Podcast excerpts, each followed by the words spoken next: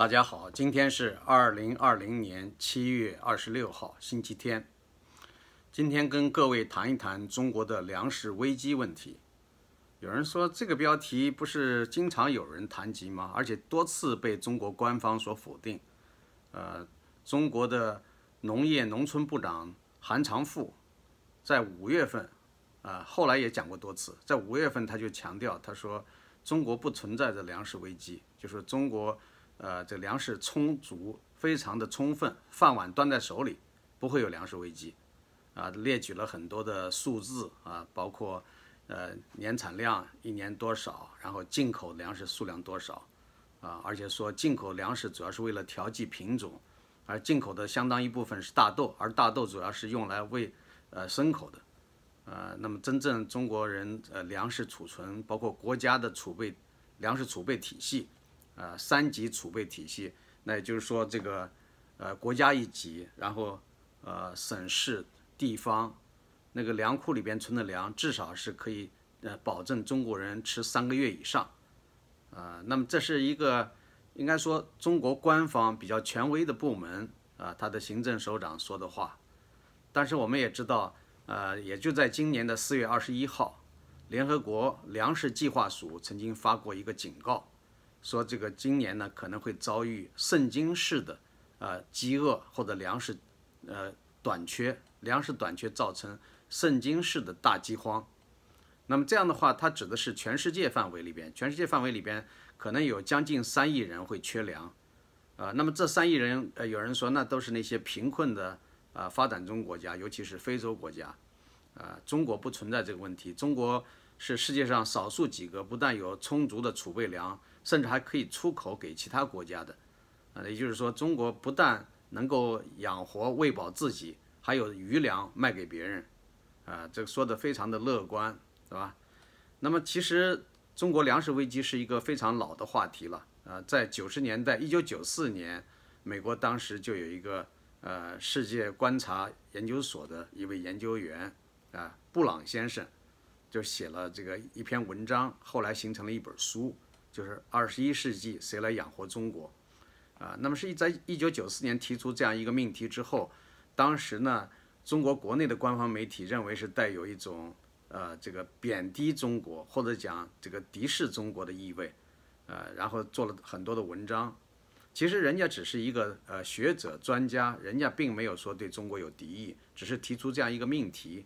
其实中国还是蛮重视的，表面上。呃，就是在宣传的时候不准大家呃，就是渲染这个严重性，但是私下里边，我就是自己亲自听过一些这个农业专家还有研研究中国粮食问题的专家在内部会议上都说，说这篇文章对中国的触动很大，国家领导人啊，无论是总书记还是总理都亲自过问啊，非常担忧粮食问题，所以呢，专家们也是不敢。这个说掉以轻心这个问题呢，他们一再呢就是把这个问题在内部系统里边做一个必须要研究的啊这样一个命题。那么从九十年代就这样到现在，这个问题是不是完全解决了呢？有的人说一个袁隆平就解决了中国粮食问题，说自从袁隆平这个发明了杂交水稻，然后这个产量大幅度提高，然后这个品种怎么怎么好，但是产量并没有像。当年毛泽东造假的时候搞得那么高啊，对吧？就是说，呃，现在中国粮食的平均产量仍然是几百斤，不像当年那个说呃上千斤甚至上万斤，那都是鬼扯，还是几百斤。就是虽然有了现代的农业技术，有了优良的品种，但还是呃绝大多数地方还都是停留在几百斤啊。其实不在于一个亩产数量要有多高，而关键在于你要保证质量，是吧？呃，那么有一些地方局部的一些亩产可能会超过千斤，但是这是种极个别的现象。呃，那么现在的情况就是，每一年还要进口一两亿、一两亿斤的粮食啊。这个这里一两亿斤粮食里面包括小麦、大麦、玉米、大米，呃，还有大豆这样的一些品种啊。那么有一些呢，就是说，呃，比如说现在。中国最近一段时间，呃，还是向美国购买了几次大豆和玉米。你说大豆是喂牲口，那玉米不都是喂牲口吧？然后最近呢，大家知道习近平到呃吉林去视察，一再强调这个，一个是要保护好黑土地啊，就是耕地中的大熊猫啊。这个黑土地呢，原来是土层是非常厚的，就是原来东北啊，就是大粮仓，它那个黑土层原来是有大概三四十厘米，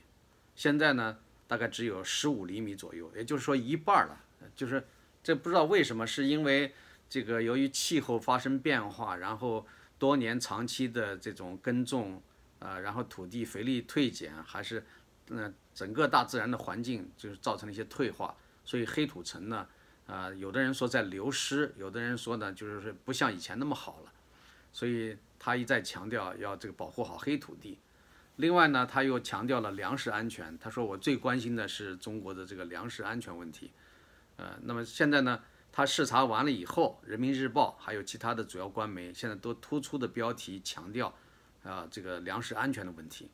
呃，那么就是说，这个如果要是讲中国粮食真的像那位韩部长所说的，没有任何可以担忧的地方，那这个习总为什么最近啊反复的强调粮食安全问题，而且官媒又这么大张旗鼓的来宣传，可见这个问题非同寻常。我觉得这个中共的一套办法。呃，长期以来就有四个字，叫呃外松内紧。外松内紧什么意思呢？就是说宣传的时候说这个事儿不是个事儿，我们都已经很早就研究过了，我们有把握。但是在内部要不断的叮嘱啊，上下级关系这个就是上级呢会对下级打招呼啊，那么下级呢也会向上级拍胸脯说没问题，我保证完成任务啊，保证不会让。呃，中国出现这个粮食紧张的状态啊，但是像这种保证管用吗？呃，有没有用人头做担保的？而且有的人就是说了用人头担保，最后还不是像放屁一样。我记得这个十几年前，当时有一个北京市的市长，当时一开始还是代市长，叫王安顺。王安顺当时就是用他的脑袋担保，说北京的天空。啊，就是很快，就是蓝天，蓝天数要达到多少多少个蓝天，啊，一年中这个至少是有一半时间，一半以上的时间要见蓝天。如果达不到的话，他就是呃，就用拎脑袋来见。这个话都说去了，金令金令状都下了，呃，但是北京的蓝天并没有达到他所提出的那个标准。那没有人说把王安顺的脑袋给给切掉，是吧？所以说这个中共这些官员撒谎，包括。呃，这种用脑袋担保这种话也不知道说了多少，最后呢都不了了之。所以像王安顺这样的人，将来呢也应该树个贵相。虽然他算呃一个小萝卜头，不算太大。北京市市长在中共的这系列里边，虽然也算是高官啊，但是呢，呃好像还不是那种呃魁首级的，对吧？但是他既然能够把谎话撒到这样一个程度，说将来呢历史也不应该放过他，应该记录他啊，就是说至少要给他树个贵相。啊，你说你要拿脑袋就向这个北京市民交代，结果你没有拿脑袋交代，那死了的呢，北京市民也不会放过你啊。同样的道理，这个韩长赋农业农村部长，如果你说粮食没问题，将来有一天中国真的出现粮食恐慌，啊，到那时候饿死人的话，那你这个农业部长，你这个脑袋是不是还应该在你的这个肩膀上扛着？对啊，就是说这事情，呃。有人说啊不会那么严格吧？就是说谁也不能够百分之百的预料。啊，对啊，既然不能百分之百的预料，你就要有做充分的思想准备，你要有预警，要有安全措施。一旦中国真出现了粮食饥荒、恐慌危机怎么办？啊，你到时候有人说那不就进口呗？那很简单，只要不打仗、不封锁，啊，那你看看中国现在跟美国的关系趋于紧张啊，很多方面都要脱钩。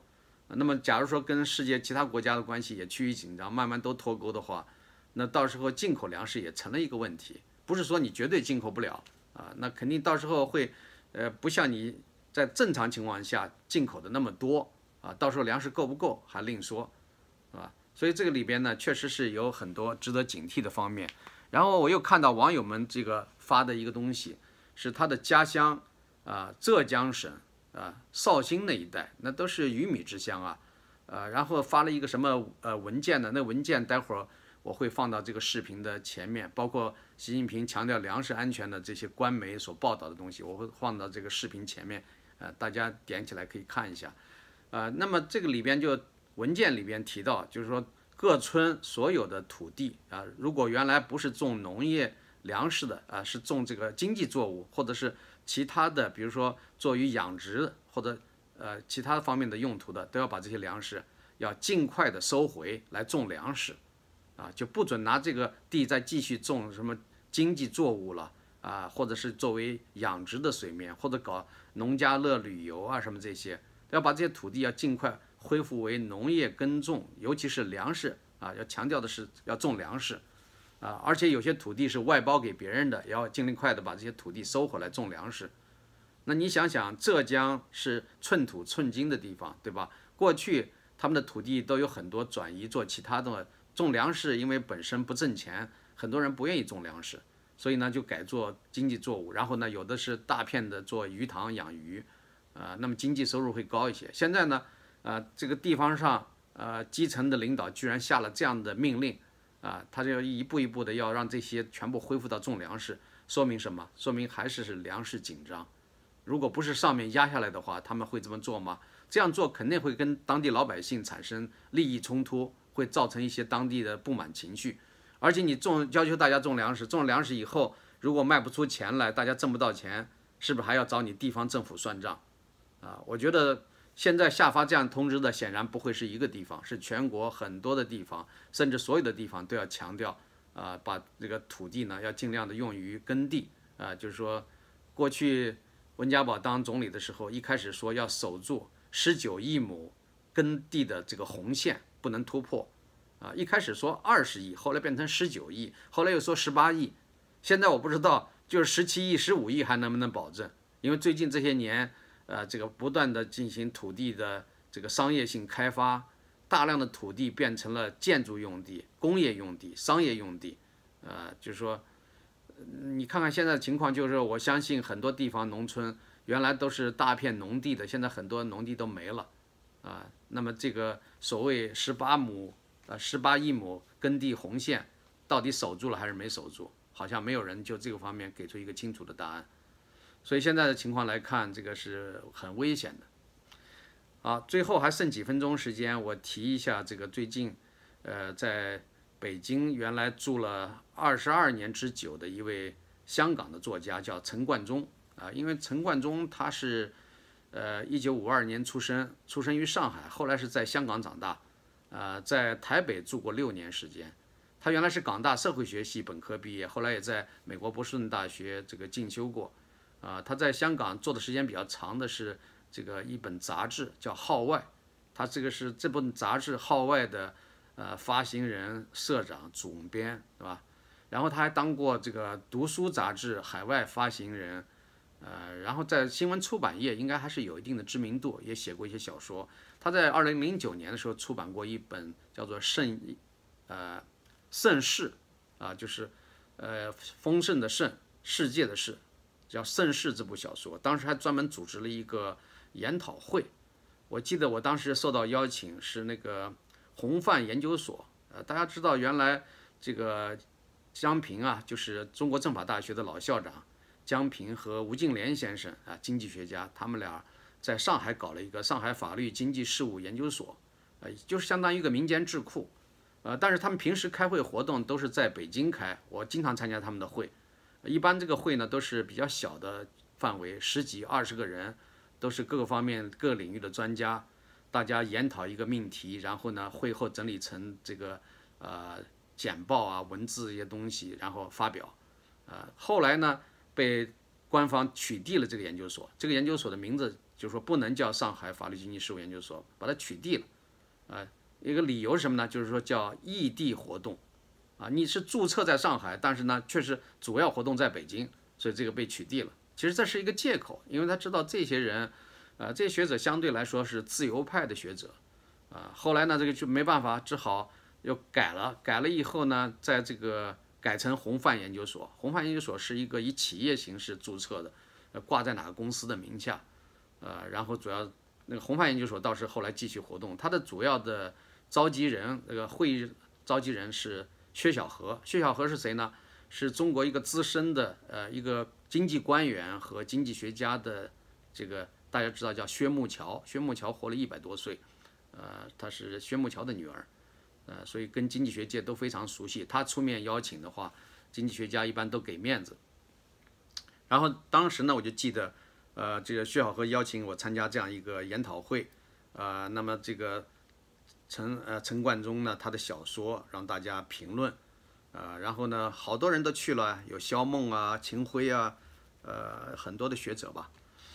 我当时我这对这本小说的印象不是特别深刻，我觉得这个写的有点莫名其妙，就是我不是非常欣赏这本小说，写的比较奇特吧，应该说，我也没仔细看，说实话，也只是大概的浏览了一下。而且陈冠中在讲话的时候，我对据我对这个人的观察，我个人并不是感到很舒服，说实话，呃，不知道是因为什么原因，呃，就感觉到他说话总是那种非常的暧昧，模棱两可。好像手鼠两端那那种给我的印象是那样一个印象，啊，好像在我当时看来，我的把他的定位定性是看作一个左派作家，啊，还是比较亲这个官方的。虽然我当时在中国也在体制内工作，在北大就算是体制内，为什么呢？人讲体制，虽然北大不是衙门，不是政府机构，但是呢，中国所有的高校都是由中共控制的，所以呢。你在这个中国的高校工作，也就算是在体制内工作。呃，一开始我是不愿意这么承认的，但是后来大家都这么说，我也就接受了，对吧？但是我个人，我在北大，我们说话还是比较自自由的，就是相对来说啊，有一个比较自由的氛围和空间。所以我们在自由派在一起聚会的时候，说话基本上都是畅所欲言啊。只只要你不喊那些太刺激性的口号，一般来讲，你的这个理论探讨这些思想性的言论，呃，应该还是想说就可以说的。但是觉得这个陈冠中给我的感觉就是吞吞吐吐的，呃，好像呢就是说，一方面表现出呃对这个中国这个国力强大的这种羡慕啊，有一种呃对官方权力的一种这个仰慕啊或者是靠拢；另一方面呢，好像他想批评，但是呢又不敢直截了当的批评，就是感觉是这样的一个感觉啊。也许我的感判断是错的啊，但是至少是我当时的这个印象，啊。然后呢，我们在有的时候提出一些比较尖锐的问题的时候，他回答的时候也是吞吞吐吐的，也不知道他究竟想说什么。所以我就感觉就是说，陈冠中是一个挺有名的作家，为什么他的思路给我感觉不是那么清晰呢？还是说他有意的，就是要做到这样一种让你摸不清他的意图，摸不清他说的话的意思啊？所以这当时有这样一个印象。那么现在呢，他已经出了好几本小说了，是都是有关中国的。因为他呃这几十年，按照他的说法，这二十二年他都呃中间有有两年不是的，一有两年是九二年到九四年是在北京住，剩下是从两千年到现在，那就是二十年，这二十年都在北京住，所以他写的四本小说基本上都是关于中国，而且在北京他观察了很多。那么最近呢，今年他推出的这个小说呢，呃就是。呃，非常奇特的一部小说啊！这个小说待会儿我会把它的封面也放在这个视频前面，呃，那么就是说，呃，他就想反映什么呢？这个他是想用一种带点幻想的呃这种手法来表现，从辽代到二零一九年六月四号，呃，中国杀戮的人，这个杀戮呢，就既包括呃过去集权时代的皇帝杀人。皇帝杀人如麻，对吧？后来历代的统治者杀人，一直包括到今天，啊，今天的中共杀人嘛，这是很清楚的。所以这样的一本书显然是肯定会受禁的啊。但是我看到台湾有台湾台湾的版本，然后另外的版本是在到底是在大陆出呢，还是出了还是没出？这个我还不太了解。反正现在网络现在正在评论，他这里边还提到了这个小说里边提到了一位十三岁的少年。呃，他本来跟他哥哥两个经常，他哥哥喜欢历史，是要当历史学家的，所以他哥哥经常跟他讲历史，而且要呃强迫他听一些历史，甚至要告诉他怎么样来记住历史。但是后来呢，这个弟弟感到很自豪的是，终有终于有机会来啊亲自见证历史了，那就是一九八九年的六月四号啊。他在那之前他并不知道，他只是呃觉得学生抗议活动。很有意思，他就参与其中，没有想到啊，这个弟弟会死在这场，就是说，解放军的那个镇压，当时开枪啊，射向学生，无辜，有很多人都被打死了，有一批中学生被打死了，其中最著名的